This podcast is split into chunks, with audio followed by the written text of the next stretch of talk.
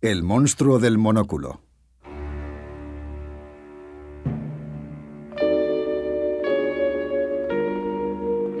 A Fritz Lang le gustaba decir que su vida había cambiado en un instante, el día de su encuentro con el ministro de propaganda del Tercer Reich, Joseph Goebbels. Siempre que tenía ocasión contaba esta historia, a la que iba cambiando algunos detalles dependiendo de su interlocutor.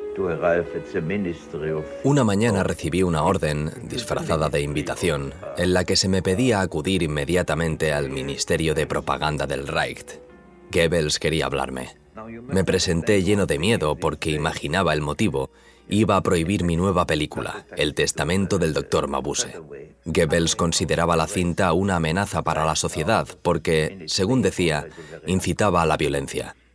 Todo en aquellas reuniones estaba hecho para intimidarte, desde el chaqué que te obligaban a vestir hasta el edificio donde te recibían, una mole de cemento de techos altos y pasillos interminables, con ventanas colocadas muy alto para impedirte ver el exterior. Goebbels era una persona que podía encender y apagar la cordialidad como si fuera un grifo. Al Führer le encanta tu trabajo, exclamó entusiasmado. Cree que eres el director perfecto para hacer una película sobre el nacionalsocialismo y quiere que te conviertas en el líder de la industria del cine alemán. No sé qué le respondí. Probablemente que era un honor para mí. Recuerdo que no hacía más que pensar en cómo salir de allí. También le dije que mi madre era hija de judíos y él me respondió, Señor Lang, nosotros decidimos quién es de raza aria y quién no. Cuando por fin me dejaron marchar, intenté ir al banco para sacar todos mis ahorros, pero ya estaba cerrado. Volví a casa, metí en una maleta mi colección de Netsuke y algo de ropa. Afortunadamente, siempre tenía en casa cinco billetes de mil dólares y me los metí en el bolsillo.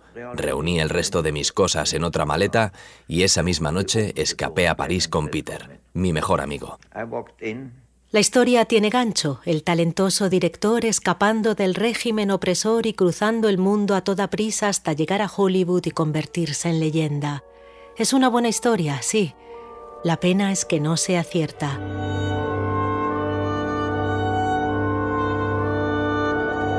El encuentro con Goebbels probablemente tuvo lugar, aunque en las meticulosas agendas del ministro no figura Lang en ninguna entrada, y la película efectivamente fue prohibida pero los sellos de su pasaporte demuestran que a lo largo de ese año, 1933, Lang siguió entrando y saliendo del país sin dificultad.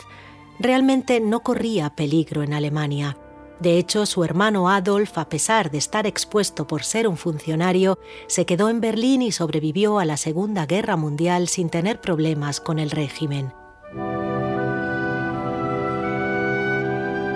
Más allá de que escapara esa noche o meses después, en una cosa sí tiene razón Lang.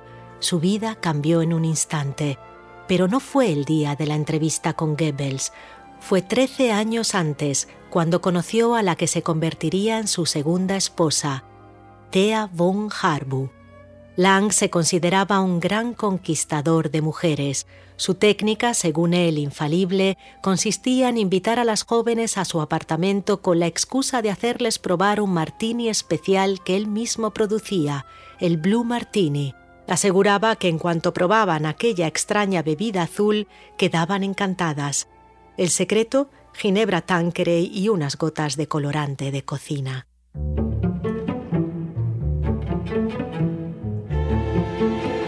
Era también un escritor de diarios compulsivo. Cada día anotaba al detalle lo que hacía, lo que comía, cuánto dormía, y ya a partir de 1917 entre sus páginas comienza a aparecer una misteriosa inicial. L, de la que escribe, se está enamorando. Se trataba de Lisa Rosenthal, una mujer que él definía como la rusa de Vilna. Hay poquísima información sobre ella. Lang contaba que era una corista y que la había conocido en un cabaret de Viena, pero otras fuentes aseguran que era una enfermera que había cuidado a Fritz durante su recuperación por las heridas sufridas en la Primera Guerra Mundial. Fritz y Lisa se casaron en el verano de 1919. Un año más tarde, en la vida de Lang entraría otra mujer, Thea von Harbu. Thea era la clásica alemana de gran porte, cabellos rubios y ojos azules. Había nacido en una familia privilegiada, su abuela pertenecía a la aristocracia francesa y fue muy precoz.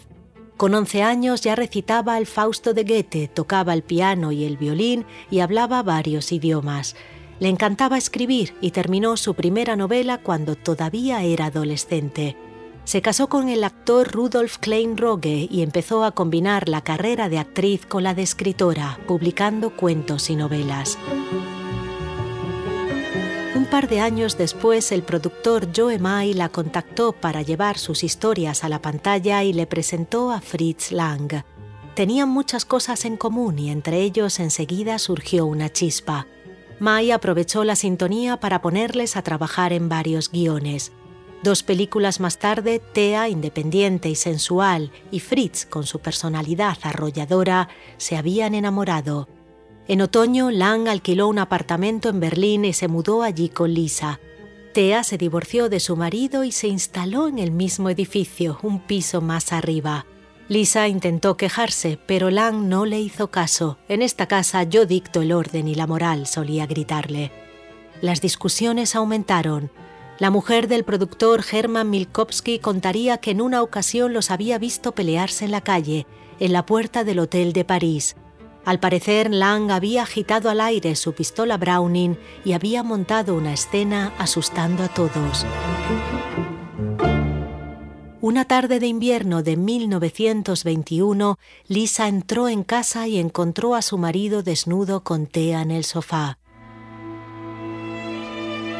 Esa misma noche, Lisa moriría de un disparo en el pecho. El arma que la mató fue la Browning de Lang. La versión oficial diría, Lisa lo sorprendió, tuvo un ataque de rabia, fue a su habitación y se suicidó. Pero esa hipótesis hacía aguas por todas partes. Fritz y Thea tardaron horas en pedir ayuda y entre la discusión a su llegada y el disparo, Lisa había telefoneado a una amiga y había hecho planes para el día siguiente asegurándole que tenía muchas ganas de verla. El escándalo dominó la prensa y las conversaciones de Berlín, pero gracias a la influencia del productor Eric Pomer, gran amigo de Lang, la policía cerró el caso eliminándolo incluso de los archivos oficiales. Ya en Estados Unidos, Lang cortaría relaciones con casi todas sus amistades berlinesas y jamás volvería a mencionar a Lisa. Ese instante y el recuerdo del disparo, sin embargo, cambiarían su vida. Una nube negra se instaló para siempre en la cabeza de Lang. En cuanto dio por terminado el rodaje que tenía pendiente, el de la película Destino, Lang se encerró durante varios días en un manicomio, alegando que lo hacía solamente como parte de su investigación. Y en sus siguientes películas, el suicidio, el engaño, las muertes fortuitas y la culpa serían las protagonistas. Un año más tarde, el 26 de agosto de 1922, Thea y Lang se casaron. Lang tardó poco en serle infiel y solía hacerse ver en compañía de jovencitas. Ser un conquistador, sostenía, era parte de su personaje público. Thea se volcó en el trabajo. Años más tarde escribiría que había estado casada 11 años con Fritz porque durante 10 no habían tenido tiempo de ir a divorciarse. Juntos harían películas como Metrópolis, Los Nivelungos o M y cambiarían la historia del cine.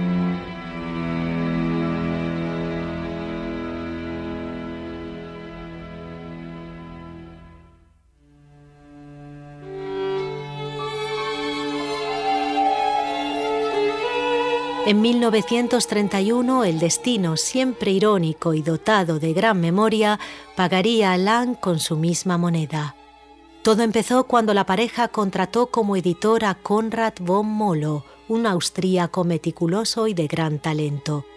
Thea pasaba mucho tiempo en la sala de montaje y los dos se hicieron muy amigos. Una noche von Molo la invitó a cenar porque quería presentarle a su compañero de apartamento. Estaba seguro de que los dos iban a congeniar. Allí Tendulkar era, en efecto, muy especial. Nacido en India, era 17 años más joven que Thea, había emigrado a Francia para estudiar matemáticas en la Sorbonne de París y luego a Berlín para hacer ingeniería. Antes de irse de la India había pasado un tiempo sirviendo en el ashram de Gandhi y escribía sobre su filosofía en periódicos y panfletos alemanes. Cuando lo conoció, Thea se enamoró al instante. Una tarde Lang volvió a casa antes de lo previsto. Los ensayos del testamento del doctor Mabuse lo dejaban agotado y necesitaba descansar. Al llegar, sorprendió a Thea y a Allí en su propia cama.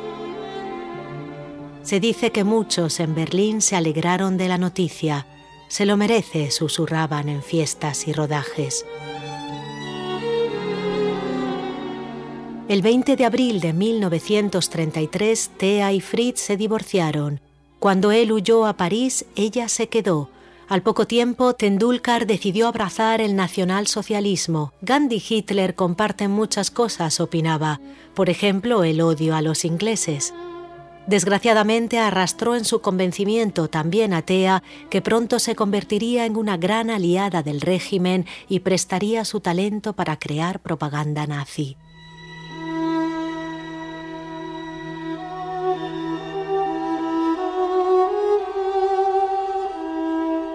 Tras pasar una etapa en Francia, Lang emigró a Hollywood. Allí encontró en el noir un universo que entendió enseguida porque se basaba en vidas como la suya. Eran películas llenas de momentos decisivos, de traiciones y de secretos. Alrededor del noir parecía haber una maldición. Si te acercabas al género sin haber tenido un relámpago en tu vida, el destino se encargaba de que antes o después entendieras que de un soplo todo cambia. ¿Quieres jugar con la muerte? parecía susurrarles. Hazlo y vendré a visitarte. En 1945, por ejemplo, Edward G. Ulmer, otro exiliado austríaco que había colaborado con Lang, dirigió la película Desvío. Al inicio del film, Al Roberts, el protagonista, es un hombre lleno de buenas intenciones y sueños de futuro, pero el destino se pone en su contra y en un solo instante su vida cambia para siempre. Es una cinta noir de manual, con su fe fatal, sus giros de guion y sus momentos de tensión y de deseo. No worry about that. We got all the time in the world. Maybe you have, but if you think I want to stay cooped up in this place any longer than I have to, you're batty. It's not a bad place. Pay plenty for diggings like this in New York. Su actor protagonista, Tom Neal, llegó al género tras una vida tranquila en un pueblecito de Illinois. Allí estudió matemáticas hasta que un agente lo descubrió en la clase de teatro de la universidad y se lo llevó a Broadway desde donde saltó al cine. Tras sus primeras películas se casó con la actriz Vicky Lane. Todo parecía ir muy bien, pero poco después del rodaje de Desvío, la vida de Neil empezó a complicarse. Se divorció y se volvió a casar varias veces. Sus matrimonios nunca duraban más de un par de años. Se convirtió en un hombre arisco y violento, y tras una paliza al novio de la actriz Barbara Payton que lo mandó al hospital, su relación con Hollywood se deterioró para siempre. Decidió mudarse a Palm Springs y trabajar de jardinero pero seguía debiéndole una al destino y una noche de 1965 su mujer de entonces, una recepcionista llamada Gail, apareció muerta de un disparo en su casa. Neil fue declarado culpable de asesinato y pasó los siguientes años en prisión. Lana Turner es otro ejemplo convertida en icono del noir tras la escena en la que la cámara nos mostraba su espectacular figura en el cartero siempre llama dos veces, jugó con el destino y la muerte en sus películas y a ella también la visitaron fuera del escenario. Sucedió en 1957, cuando empezó a recibir cartas de un admirador anónimo. Llegaban llenas de flores, piropos y bombones, y Alana, recién divorciada de su cuarto marido, Lex Barker, el actor que rompía corazones en el rol de Tarzán, le gustó la atención. El remitente resultó ser el mafioso Johnny Stompanato, guardaespaldas del famoso gángster Mickey Cohen. Cuando Lana lo descubrió no le importó. Estaba acostumbrada a la violencia desde niña. Su padre, un conocido contrabandista, había muerto asesinado y casi todos sus maridos la habían maltratado. Stompanato llegó a la vida de Lana en un momento en el que la actriz era muy vulnerable. Su estudio, la MGM, la había echado y acababa de sufrir un aborto. Él aprovechó la situación y la relación pronto se hizo insoportable. Johnny, posesivo y cruel, le lanzaba terribles amenazas, como cortarle la cara para dejarla desfigurada o matar a su hija. Cuando Lana viajó a Londres para rodar Brumas de Inquietud, Stompanato no soportó la distancia. Dominado por los celos, se subió a un avión y apareció en el set amenazando a su compañero de reparto, Sean Connery, con una pistola. Connery pasó el resto del rodaje intentando convencer a Lana de que dejara a aquel loco, pero a la actriz le cegaba la pasión. El instante que el destino escogió para visitarla fue durante la noche del 4 de abril de 1958. Tras la cena, la pareja empezó a pelear. Lana se negaba a pagar la enésima deuda que Johnny había acumulado en el juego y él la amenazó. La hija de Lana, Cheryl, que entonces tenía 15 años, estaba viendo la televisión en la habitación de al lado cuando escuchó los gritos. La violencia escaló. Johnny se abalanzó sobre Lana para pegarle. Ella lo empujó, pero de pronto Johnny cayó de bruces contra el suelo. Detrás de él, Lana descubrió a Cheryl, los ojos como platos y un cuchillo en la mano. Se lo había clavado en el abdomen para salvar a su madre. Johnny murió casi en el acto. Tras un juicio que causó un enorme revuelo mediático, Cheryl fue absuelta. El jurado decidió que había actuado en legítima defensa. La relación entre madre e hija, sin embargo, nunca se recuperaría tras lo ocurrido.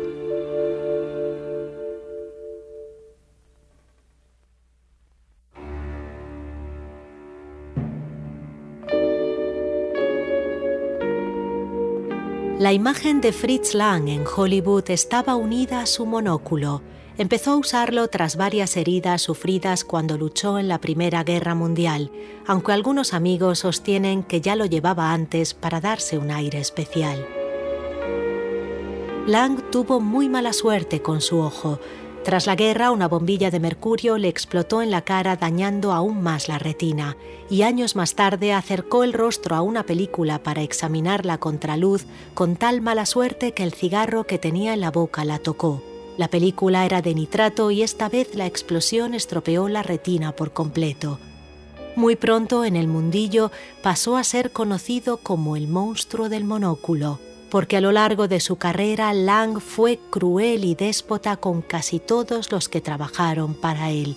Empujaba al equipo hasta el agotamiento y trataba a los extras como verdaderos esclavos. En Metrópolis aguantaron turnos de hasta 15 horas con un frío enorme, ráfagas de agua helada y gases constantes, y muchos acabaron con los brazos ensangrentados, pulgares dislocados y cuerpos doloridos. Lo único que Lan hizo para calmarles fue repartir coñac y contratar a un payaso para que los animara entre toma y toma. Su crueldad aumentaría con los años. Marilyn Monroe dijo una vez, lo que más miedo me da en este mundo es Fritz Lang. Trabajó con él en la película Encuentro en la Noche y lo recordaba como una experiencia terrible. Durante todo el rodaje, Lang se negó a llamarla por su nombre, para él era solo la chica de las tetas grandes. Ella vomitó antes de cada escena y el estrés le provocó una reacción alérgica por todo el cuerpo.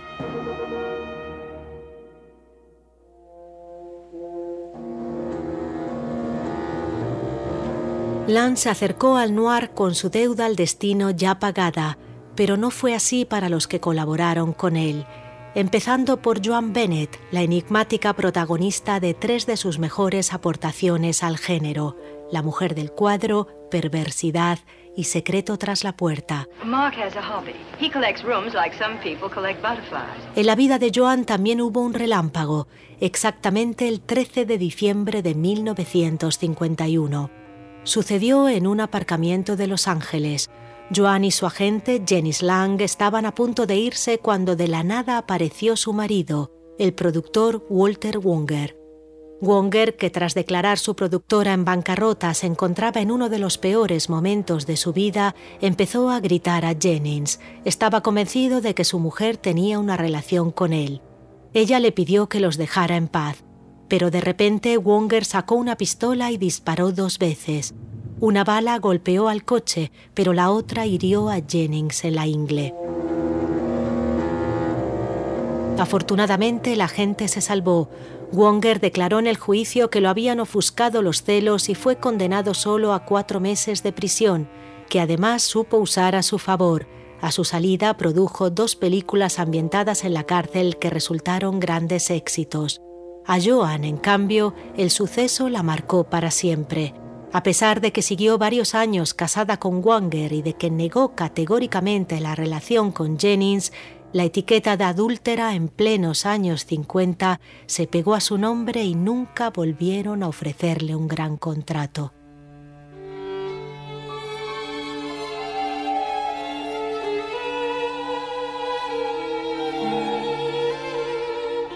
Fritz Lang dijo una vez que el destino era algo que cada uno de nosotros podía construir como quería. Quizás esa teoría no sirva para todos, pero los habitantes del mundo noir sí parecían capaces de olvidar cualquier suceso y pasar página con la facilidad de quien se sacude una pelusa del abrigo. Tom Neal decidió que la cárcel no iba a afectarle y cuando cumplió la condena volvió a su tranquilo trabajo de jardinero. Lana Turner fue capaz de protagonizar una película, Imitación a la vida, que contaba la misma horrible relación que estaba viviendo con su hija, que jamás la perdonó por ello.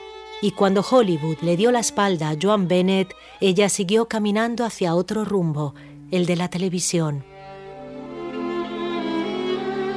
Marilyn Monroe aseguraba, Hollywood es el lugar en el que te pagan mil dólares por un beso y 50 céntimos por tu alma. Quizás ese era el secreto, perder un poco de conciencia con cada contrato hasta que todo pudiera resbalarte. Lang convivió con su crueldad toda la vida sin que nada pareciera afectarle, y cuando sus amistades poco a poco lo fueron abandonando, a él no le importó. Tenía un amigo y eso le bastaba, porque en aquella historia del encuentro con Goebbels que tanto amaba contar, había un detalle que nunca omitía y que era verdad. Había escapado de Alemania con su mejor amigo, Peter. Se habían conocido en Berlín gracias a la actriz Gerda Maya y desde entonces eran inseparables. Iban juntos de viaje y convivieron toda la vida en el mismo apartamento, compartiendo a menudo incluso la cama. Peter puede verse en casi todas las fotos que Lang se hizo en su estudio, sentado en algún rincón o leyendo una revista.